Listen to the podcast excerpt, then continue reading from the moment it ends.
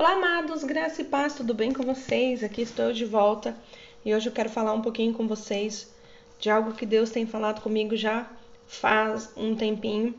Eu lembro que antes de eu começar a escrever, é, eu comecei a escrever no dia 16 do 5, então, bem antes disso, Deus já havia falado um pouco comigo. No período desse tempo, nesse, nesse período de tempo, é, eu pude ter uma oportunidade de, de ver é, a grandiosidade de Deus operando. Né? Nós fomos para um, um, retiro e ali eu vi que essa palavra ela criou forma dentro de mim, ela criou, é, ela ficou mais robusta.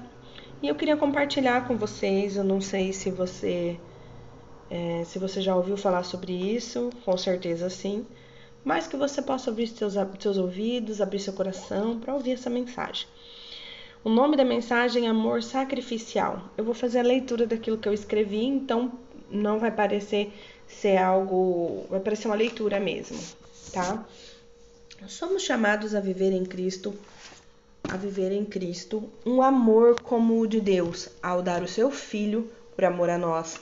Jesus nos ensinou através de seu sacrifício quão imenso, profundo e impactante é o amor de Deus pela humanidade.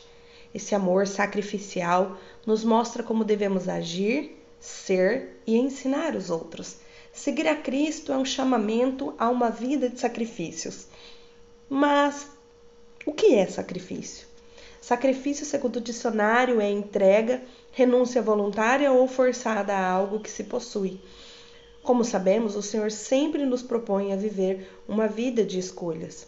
Em Deuteronômio, capítulo 30, versículo 19, diz: E hoje invoco os céus e a terra como testemunha contra vocês, de que coloquei diante de vocês a vida e a morte, a bênção e a maldição. Agora, pois, escolham a vida para que vocês e os seus filhos vivam.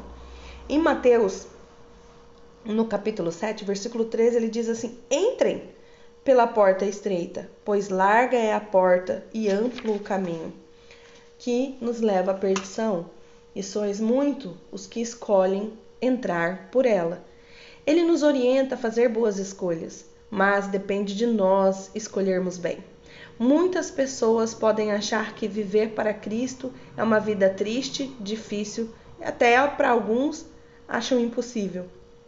Mas para nós, filhos de Deus, para nós, filhos de Deus, não é bem assim. Não somos obrigados a viver cabisbaixos, carrancudos, mas pelo contrário. Quando Deus nos chama, Ele nos chama para fazer algo que o Filho dele fez. Em Lucas capítulo 9, versículo 23, diz que se alguém quer vir após mim, negue a si mesmo, tome cada dia sua cruz e siga-me. Nosso Deus nos chamou para caminhar com Ele, seguindo os seus passos.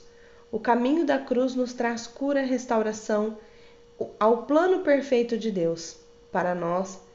Também nos blinda e poupa de uma vida de escravidão para o mundo, para as drogas, a bebida, a prostituição, as mentiras, o adultério, a fornicação, as calúnias, as contendas, a dor e o sofrimento.